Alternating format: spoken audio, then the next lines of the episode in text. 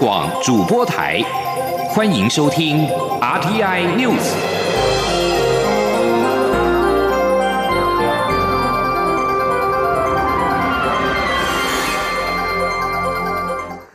各位好，我是主播王玉伟，欢迎收听这节央广主播台提供给您的 RTI News。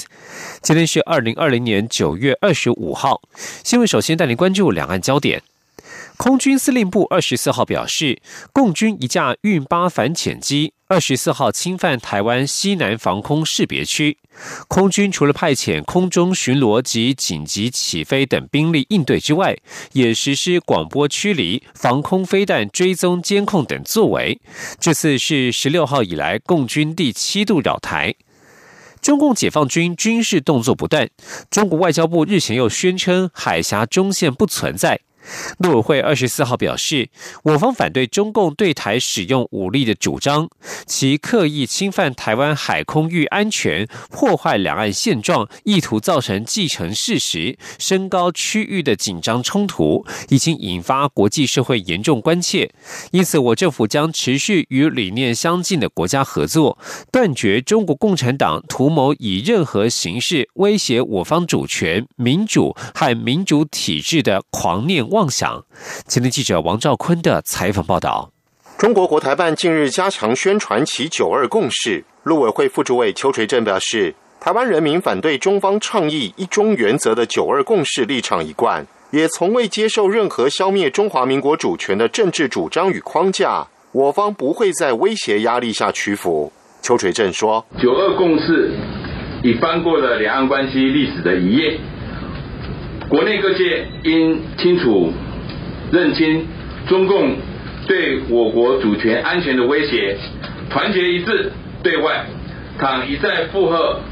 中共的立场及恐吓国人，只会引发社会的反感。中共解放军频繁侵扰我防空识别区，甚至逾越海峡中线。对于这种故意挑衅的危险动作，我方表达严正谴责。邱垂正强调。海峡中线作为军事上互不越界的分隔，是双方长期实践并保持和平的默契。呼吁中共当局应自我克制，切勿徒增事端，衍生自己无法收拾的严重后果。邱垂正说：“我政府将持续与理念相近的国家一起合作，断绝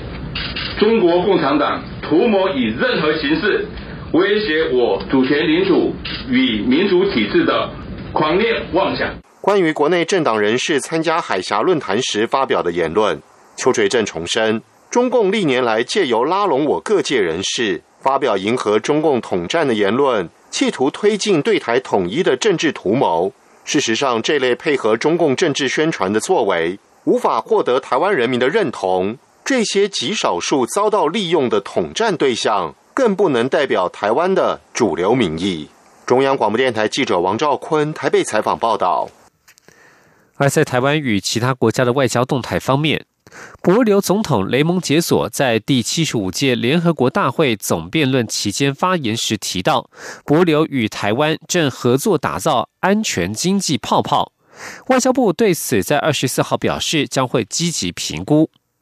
博留总统雷蒙杰所提到，台湾是世界上极少数够安全、可和博留等没有武汉肺炎确诊病例的国家实行入境后免检疫的地方之一。双方正携手合作，打造世界上首个安全经济泡泡。雷蒙杰所第二任任期接近尾声，这是他卸任之前最后一次在联大发言。外交部发言人欧江安表示，与博流方面的相关讨论包括安排两国直航定期航班，双方逐步放宽特定必要旅行人士的入出境检疫规定，是实施情形，双方将会进一步演绎建立共同安全旅行圈。另外，中国与太平洋国家所罗门群岛建交届满一年，其驻所罗门大使馆开幕。中国外交部声称，一中原则是人心所向，对此，外交部发言人欧江安二十四号对此回应表示。所罗门群岛总理苏加瓦瑞违反民主程序做出的贸然外交转向，已经遭到其国内政要与人民的不满与质疑。而中国非法强租锁国外岛、承诺跳票以及巨债陷阱的传闻不断，都不符合锁国人民的利益，也再次暴露中国将影响力扩张到太平洋地区的侵略野心。我方相信所国人民。终会认清中国政府的目的。继续将焦点转到台湾的科技业。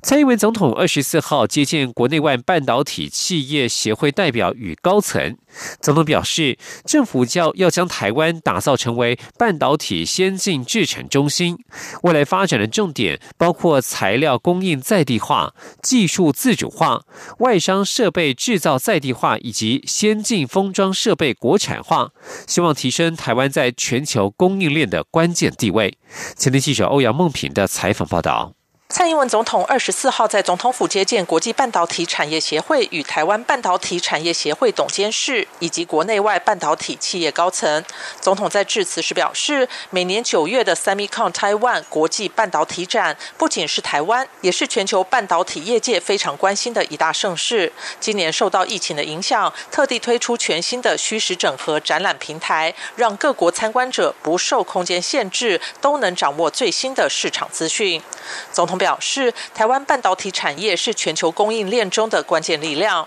政府非常重视这个战略性产业，也会积极协助业界解决难题，以持续巩固台湾半导体产业的优势，要加速转型和发展。总统指出，他在今年就职演说中提到六大核心产业，其中有多项产业都与半导体产业相关，这也是台湾下一世代产业发展中最关键的产业，是重中之重。政府将致力打造台湾成为半导体先进制程中心。他说：“打造台湾成为半导体先进制程中心，也是我们持续进行的计划。未来发展的重点包括材料供应在地化。”技术自主化，还下面这一点挑战性比较高，就是外商设备制造在地化啊，以及先进封装设备国产化啊。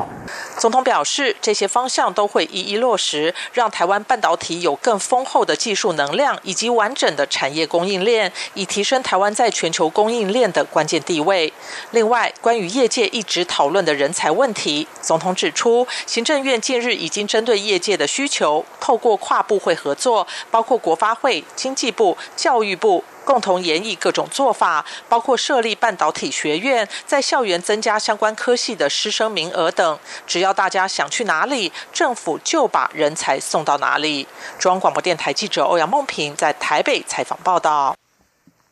而资策会产业情报研究所 MIC 在二十四号指出，在五 G 换机潮、手机品牌厂优化产品功能之下，预估全球。半导体与智慧型手机成长将达到百分之十二，不过笔记型与桌上型电脑今年因为远距工作需求量大，明年将呈现微幅衰退的现象。前天记者杨文军的采访报道。资策会 MIC 指出，疫情带动笔电换机潮，二零二零年全球笔电出货达一点七亿台，成长率百分之六，创下近五年新高。且随着远距成为常态，全球伺服器二零二零年出货成长率预估为百分之二点九。展望明年，在五 G 换机潮、手机品牌厂优化产品功能与行动处理器大厂积极投入下，全球智慧型手机市场。二零二一年有望复苏，不过笔记型与桌上型的电脑今年因为远距工作需求量大，明年将呈现衰退百分之四点三。整体来说，资策会 MIC 副所长洪春辉表示，二零二一年是高度不确定的一年，同时也是充满创新机会的一年。他说：“那我们也看到许多的新的产品的应用，不管是穿戴装置、AR、VR、MR 这些装置，甚至是我们刚刚的宅经济啊，或是在通讯产业里面提到的 NEC 这些的啊产品跟应用跟技术会持续的开发。资策会 MIC 也表示，疫情震荡与美中冲突将持续影响二零二一年的全球经济。此外，美国去中化、中国大陆去美化也成为两大强权的战略主轴。不过，国际科技大厂对中短期景气的看法普遍倾向审慎乐观。中央广播电台记者杨文君台北采访报道。另外，资策会在二十四号还指出，未来供应链迁移将是有十年。未来十年资讯产业最重要的趋势议题之一，预测笔电供应链组装厂将持续移出中国大陆。虽然二零三零年中国大陆仍然是笔记型电脑的制造重镇，比重将下滑至百分之四十，而关键零组件移往东南亚的机会较高。预估二零三零年东南亚组装比重达百分之五十，而台湾维持以研发为主，组装约占百分之五。将焦点转到国会，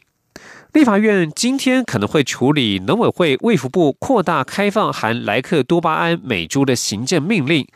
国民党立院党团主张改为审查，对此，行政院发言人丁仪明二十四号表示，不反对由被查改为审查，尊重立法院的职权。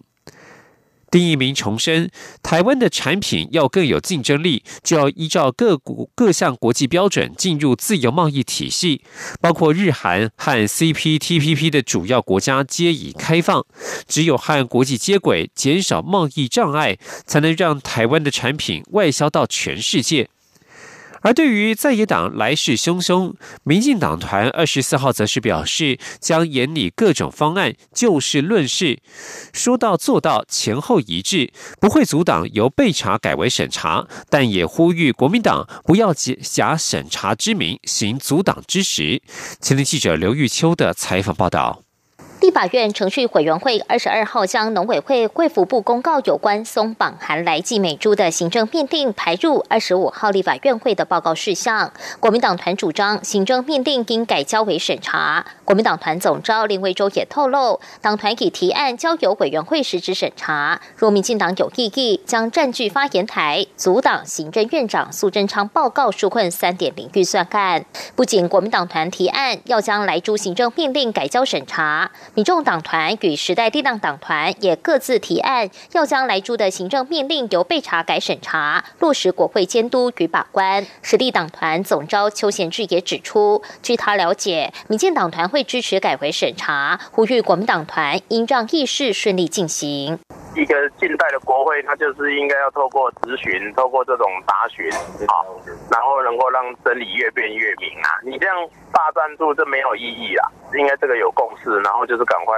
来进行这个啊这个备询，然后进行实质的审查。面对在野党强烈要求备查改审查，民进党团书记长钟嘉宾表示，民进党会以就事论事、说到做到、前后一致的原则，严拟各种攻防方案，不怕被问倒，就不怕不给问；不怕改审查，就怕不给查。但他也呼吁国民党团态度要一致，不要改了审查，又在委员会中背个。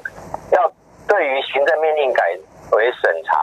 要审查它的合理性，不是假审查之名行阻挡之实，或者拖延之实啊，因为他也没办法阻挡。那这些无谓的拖延或阻挡，只是证明在野党对于有关来猪的政策辩论心虚，不敢诚实以对嘛。要审查就好好审查。民进党团总召柯建明也说，民进党不会阻挡来猪行政命令改为审查，呼吁国民党不要怕。若来诸行政命令一旦由被查改回审查，将交付经济与社福柜环委员会排审，届时朝野将持续上演议事攻防战。中广电台记者刘秋采访报道。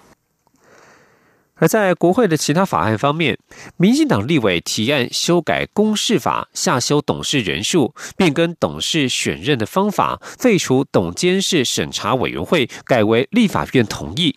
民进党立委的提案与行政院长苏贞昌二零一三年时的主张相异，引发批评。对此，行政院发言人丁仪明二十四号表示，公示法修法草案并无行政院所提的版本，尊重立委的权利。现行公示法规定，公示董监事由行政院提名，提交由立法院推举十一至十五名社会公正人士组成的审查委员会审议，经四分之三以上多数同意之后，由行政院长聘任。公示董事可提名十七到二十一人，董事长则是由董事互选产生。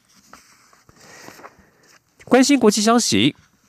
法国卫生当局在二十四号通报了一万六千零九十六起俗称武汉肺炎的 COVID-19 新任新的确诊病例，打破先前一万三千四百九十八例的单日最高纪录，并且在八天之内第四次创下单日新高。感染率的飙升，以及随之而而来的法国医疗体系压力的增加，促使法国政府二十三号公布额外的限制措施，以控制这种疾病。这些措施主要集中在大城市。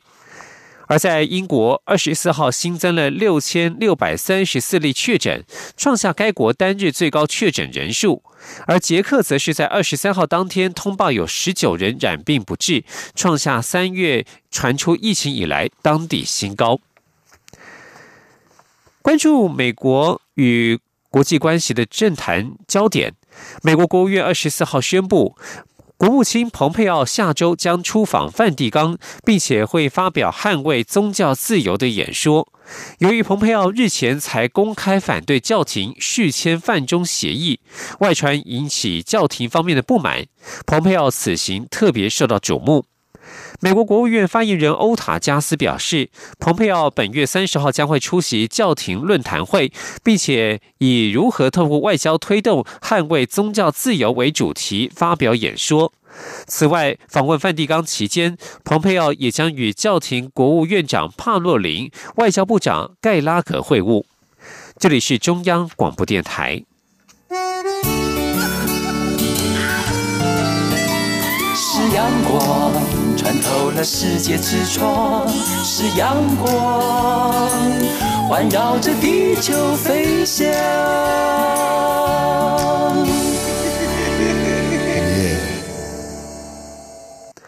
各位好，我是主播王玉伟，现在时间是上午的六点四十六分，欢迎继续收听新闻。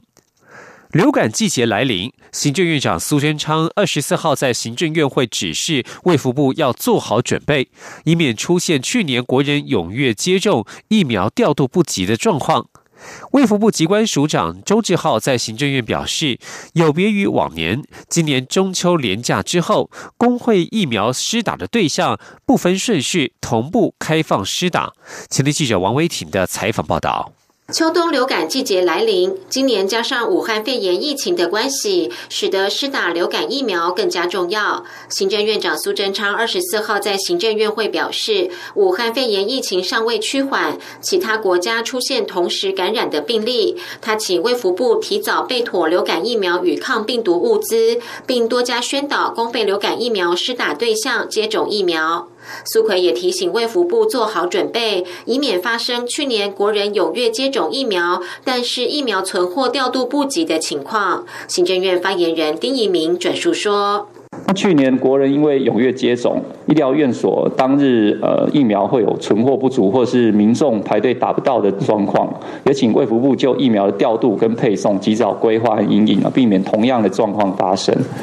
卫福部疾管署署长周志浩在行政院会后记者会表示，政府今年准备了六百三十三万剂公费流感疫苗，自费疫苗一百一十万剂，都是四价疫苗，请民众踊跃施打。周志浩表示，由于今年疫苗供应正常，卫福部决定在中秋连假后，于十月五号不分顺序。开放所有公费疫苗对象同步施打。周志浩表示，接种流感疫苗可以预防百分之四十到百分之六十的流感感染率，而且能避免百分之七十以上的重症死亡率。尤其今年还有新冠肺炎疫情流行，如果感染流感，可能会让医师需要更多时间理清症状。呼吁民众先打流感疫苗，避免困扰，也让医师可以更准确的判断情况。中央广播电台记者。王维婷采访报道：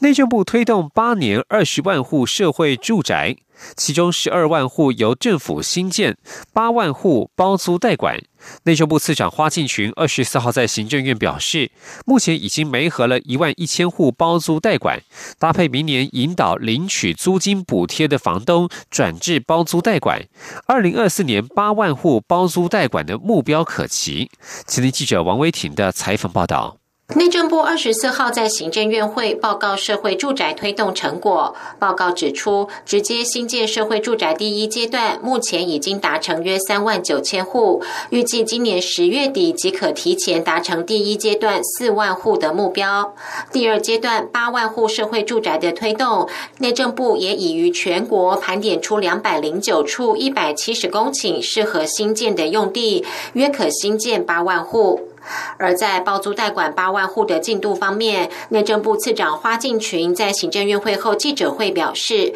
目前已经没合一万一千户，明年将实施新的配套措施，引导领取补贴的房东转至包租代管。他预估每年可增加一万五千到两万户，二零二四年八万户包租代管的目标可以期待。花敬群说。我们预计了哈，以现在的速度，我们大概一年哈，以过去两年来看的话，我们大概以呃一年的速度，大概可以没合到八千到一万左右。那现在如果说再把包呃租金补贴这个部分再滚动进来的话，预计未来每年增加一万五到两万的这个绩效应该是没有问题。所以现阶段我们预预期到一百一十三年达成八万户的包租代管，还是有它可期待性。花敬群也表示，八年二十万户社会住宅的营造费用约新台币四千到五千亿元，预估对整体产业上下游的经济贡献可在一兆五千亿到两兆之间。行政院长苏贞昌也在行政院会采示，内政部已经盘点出数百处适合新建第二阶段社会住宅的用地，请各部会积极配合，尽速提出各项主题型，如警消、军职、文化艺术产业创生等的社会住宅新办事业计划。以及并同新办之主题设施，例如日照、托婴、托儿清创计划等，报行政院核定，以确保二零二四年能够达成直接新建十二万户的目标。中央广播电台记者王威婷采访报道。文教消息：全球华人艺术网遭控，让上百位艺术家签下了不合理的契约，全案已由检方依诈欺罪起诉。文化部在二十四号举行记者会，由文化部长李永德发表四项声明，声援艺术家。李永德认为此案天理不容，欺人太甚。若国家无法捍卫受害艺术家的权利，奢谈未来国家艺术发展。李永德也宣布，文化部将委请律师协助受害艺术家们提起民事集体诉讼，争取应有的权利。吉林央望记者江昭伦的采访报道。全华网二零一七年起遭控涉嫌利用文化部补助名义诈欺艺术家取得授权一案，经过八十多位艺术家提告及文化部的协助，负责人林珠南已经在去年遭检方依诈欺罪起诉，目前仍有法院审理中，但至今仍有多位艺术家深受本案官司及授权问题所困扰。为了捍卫艺术家权益，文化部十四号召开记者会，邀请受害艺术家、义务律师代表、艺文工协会及国艺会代表出席，由文化部长李永德亲自发表四大声明，宣誓捍卫艺术家权利。文化部并呼吁检方求请法院从速判刑，严惩负责人林竹南重大犯罪行为，也呼吁可能被骗签下本案不合理同意书的艺术家主动向文化部联系，文化部也将委请律师协助受害艺术家们，另外提起民事集体诉讼，相关律师费用将由文化部负责。李永德说：“所以我们除了会预请我们那个检方啊，去诉请法院哈，尽速审理目前的刑事案件。”同时，我们也会聘请律师啊，协助我们这艺术家提出民事的集体诉讼啊，去诉求哈这样的一个违法授权合约无效。李永德强调，他在了解整体事件后的唯一感想就是天理何在，欺人太甚。认为全华网所为根本是明目张胆的不法侵权行为。从法律上已经进行好几年，事件发生则快十年，却还没有公道出来。台湾社会究竟出了什么问题？有些艺术家甚至因为此案焦虑、惊恐、愤怒、抑郁而终，连带家属也陷入无穷无尽的惶恐中。若国家无法捍卫艺术家权利，奢谈未来国家艺术发展。李永德也向受害艺术家们道歉，强调文化部来晚了，让公益至今仍无法伸张，并强调若文化部出面提告有帮助，他也愿意站出来提告。李永德说：“真的，我认为这个不只是哈我们台湾艺术界号称所谓的百年大浩劫一件事情，而且如果政府连这个事情都没有办法去维护我们这艺术家的权利，这已经非常清楚了。”那我们如何去奢谈未来我们国家文化艺术的发展？这不只是各位艺术家的事情，是国家的事情。所以文化部决心哈挺身而出。对于文化部挺身而出做艺术家的后盾，协助艺术家透过司法对抗不义，出席受害的艺术家刘国松、杜忠告、吴炫三、林信和等人都表达感谢与肯定，也希望司法早日彰显正义。中国面台记者张超伦台北从报道。二零二零台北时装周将在今天起跑。今年在中央跨部会与台北市政府大力整合之下，不只有实体时装秀以及各时尚品牌共襄盛举，还规划国际时尚论坛，并结合数位传播的形式，让因为疫情而无法来台的买家也能够满足采购需求，提升。台湾时装品牌与设计师的国际能见度。今天，央广记者郑祥云、江昭伦的采访报道。一年一度的台北时装周，今年将于九月二十五号到十月三十一号登场，长达近四十天。今年由文化部、经济部、原委会、教育部与台北市政府一起携手合作，透过服装主题与品牌秀、国际论坛、时装设计新人奖、台北纺织展、全日航展、数位展演等活动。打造一场台湾热闹的时尚盛会。二十四号展前记者会上，除了展示设计师带来的作品，还邀请到入围今年金曲奖的歌手阿豹与告五人乐团，穿着台湾设计师设计的衣服，展现流行音乐结合时尚的加成魅力。谢谢老师，让我们哎看起来不止人模人样之外，还非常的有气势。我觉得他本身在创作的这个过程，或者是他所取材的元素，都是从生活当中获得。那这个跟我创作音乐其实是相同的道理。考量疫情冲击，今年国外买家无法来台，文化部也首度推出线上影音直播互动，联合国内外买家，更建制台北时装周品牌资料库。汇聚过去三年来台北时装周所有参展服装品牌设计师资料，并提供商务采购功能，将台湾服装品牌推向国际舞台。经济部更希望借由台北时装周，为台湾举世闻名的机能部增添时尚美学。后疫情时代，台湾啊的地位在全世界啊也都水涨船高，所以我也希望我们的时尚可以推动到全世界，使得我们的产值啊更加好。那么设计师在设计的时候，需要各种各种的机能部，要有很好的弹性，要有很好的机能，都需要我们的文化界跟我们的制造业能够相结合。所以这个台北时装周格外具有意义，也就让我们的制造能量能够具有美丽的温度。文化部期待透过政府与民间每年持续合作，让台北时装周能在亚太时尚版图占有一席之地，成为继东京、首尔、上海后的第四大时装枢纽。中国面台记者郑长云、江昭伦台北采访报道。将焦的焦点转到国际间，关注美国总统大选。大选倒数计时，美国国务卿蓬佩奥近来数度在美国总统川普的竞选活动当中发言，如此公然政治表态，不仅远超越过往美国国务卿支持时任总统的行为程度，也引发违反联邦法律的疑虑。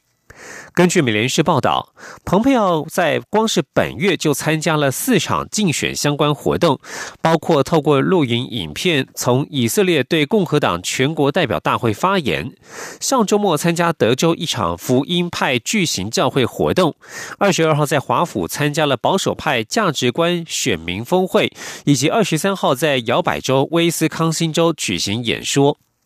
蓬佩奥在演说当中虽然都没有公然呼吁投票投给川普，但他选择现身的场合却引人侧目，并且引发民主党人指控他可能违反了联邦法律。不过，蓬佩奥和幕僚都否认他们的行为涉及任何违法，辩称是为了向选民说明美国外交政策以及国务院扮演的角色。